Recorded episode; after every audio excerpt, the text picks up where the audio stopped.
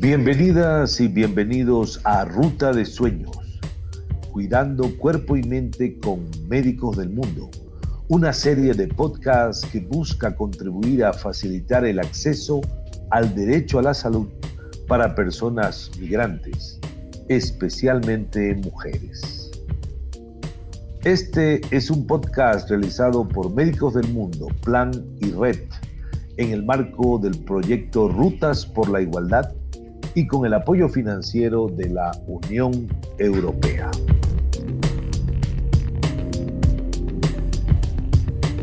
El capítulo de hoy es Camino por la Salud, un deber y un derecho. Médicos del Mundo Francia es una asociación independiente que trabaja para hacer efectivo el derecho a la salud para todas las personas especialmente para las poblaciones vulnerables, excluidas o víctimas de catástrofes naturales, hambrunas, enfermedades, conflictos armados o violencia política. Los profesionales que forman parte de nuestra organización tienen como misión trabajar para lograr el cumplimiento del derecho fundamental a la salud y el disfrute de una vida digna para cualquier persona. Desde el año 2018 iniciamos actividades como respuesta a la crisis migratoria mixta, migrantes y refugiados provenientes de Venezuela.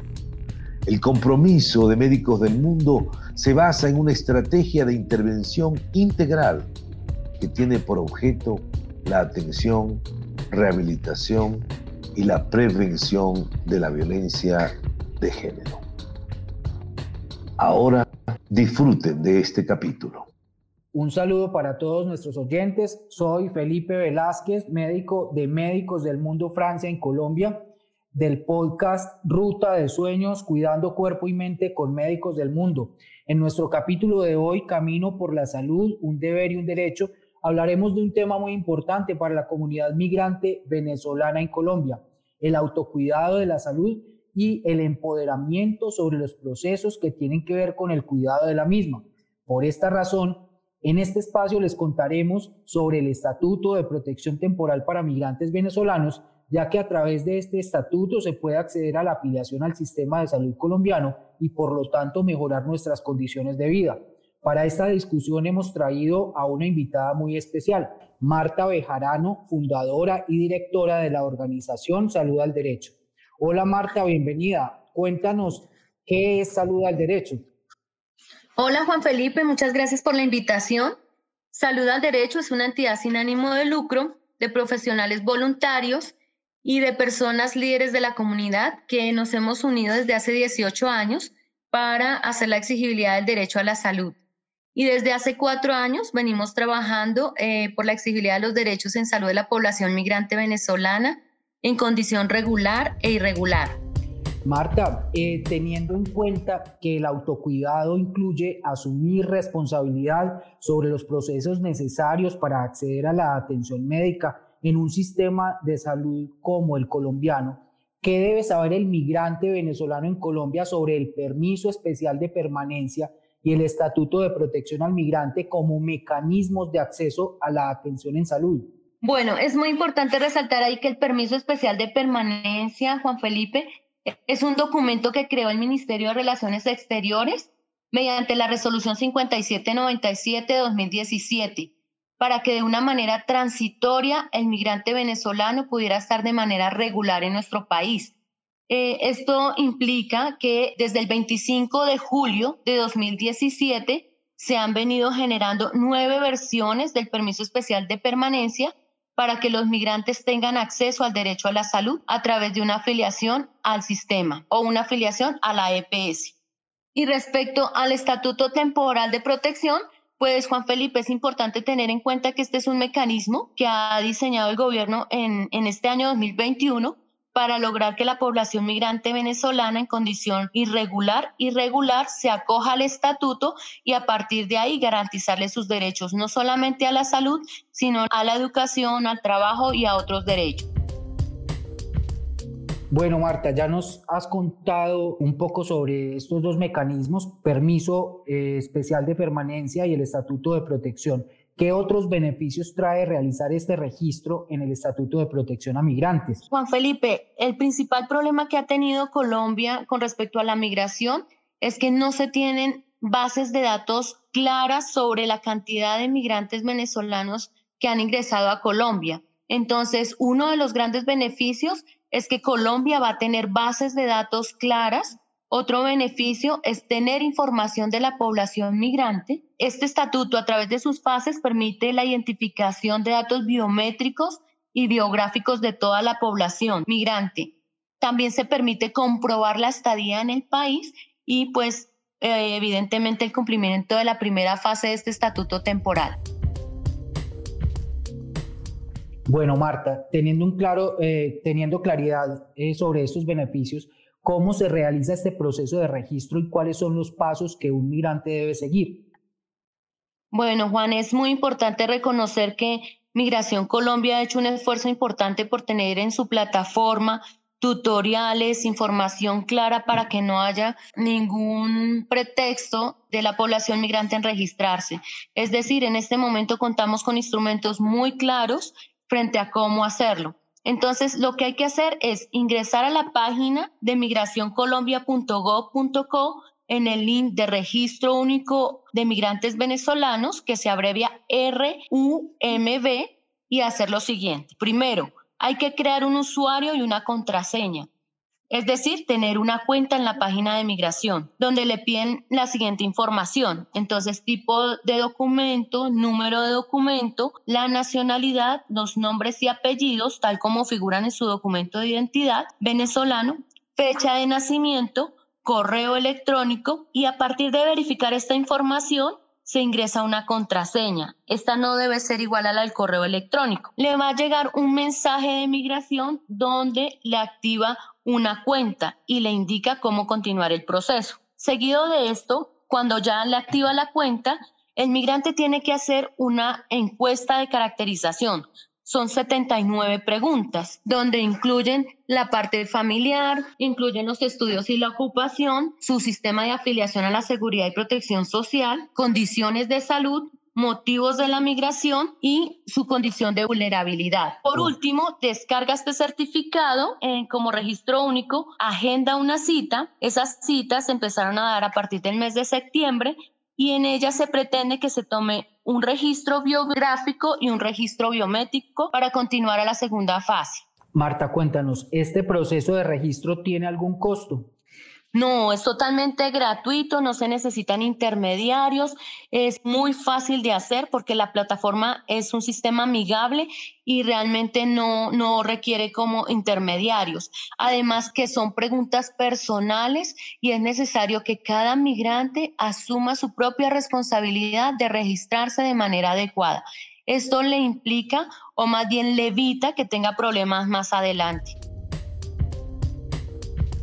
Gracias, Marta. Ahora hablemos un poco de las fases que componen este estatuto. Una vez realizado el registro, ¿qué sigue? ¿En cuánto tiempo podrán estar inscritos en el sistema de salud los migrantes y recibir atención médica como cualquier colombiano? Bueno, entonces eh, se habla de dos fases. La primera es de la que ya hablamos, que es el registro único de migrantes venezolanos, que para resumirlo es el proceso de identificación y registro de ciudadanos en la plataforma de Migración Colombia. Esto se puede hacer muy fácil a través del celular, de un computador, de una laptop, de cualquier instrumento tecnológico que ellos tengan. Viene una segunda fase que contempla el estatuto y es la expedición del permiso de protección temporal.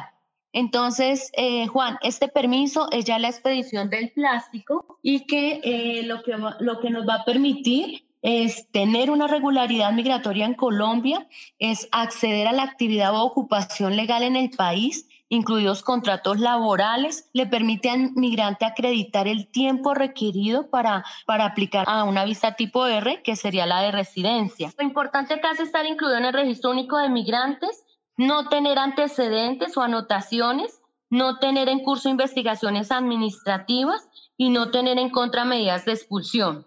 Esto es muy importante porque Migración Colombia se va a reservar el derecho del análisis y el estudio de la información para conceder este último, que es la expedición como tal del plástico, del permiso de protección temporal.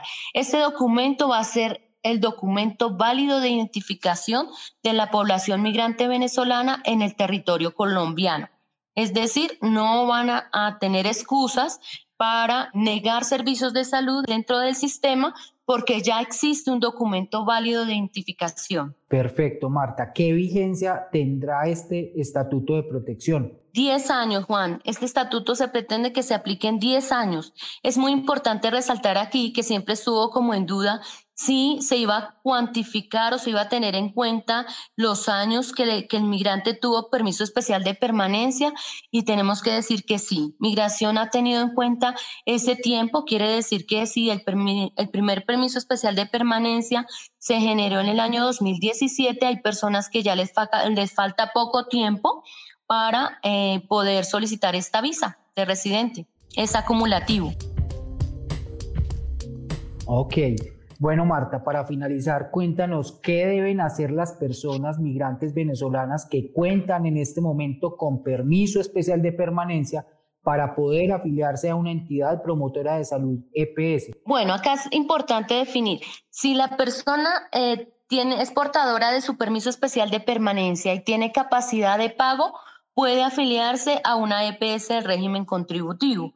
Si la persona no tiene capacidad de pago, puede afiliarse a una EPS del régimen subsidiado.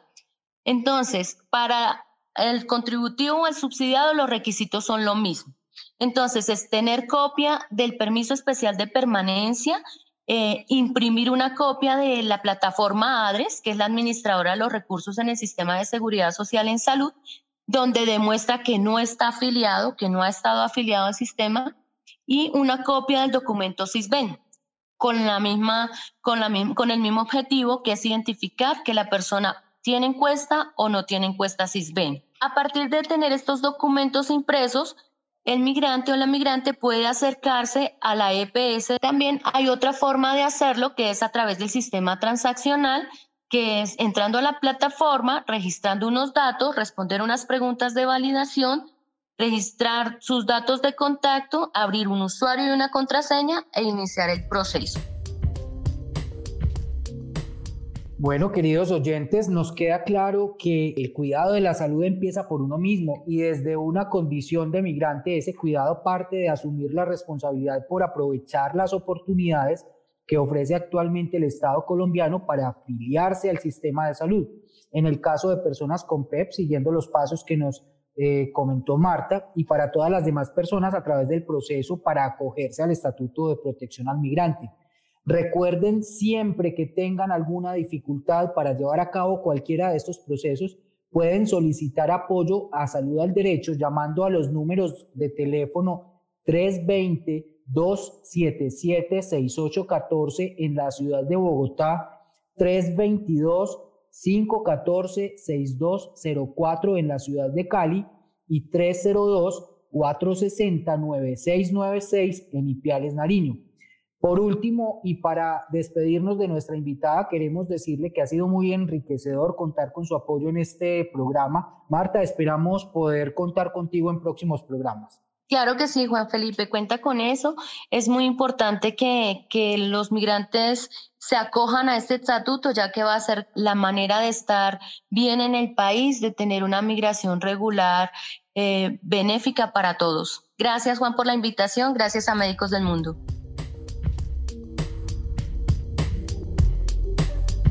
Gracias por acompañarnos en el capítulo de hoy. Recuerda seguirnos en nuestras redes sociales, Twitter, Facebook, Like y YouTube como Médecins du Monde de Colombia o Médicos del Mundo Colombia en francés. Les esperamos de nuevo.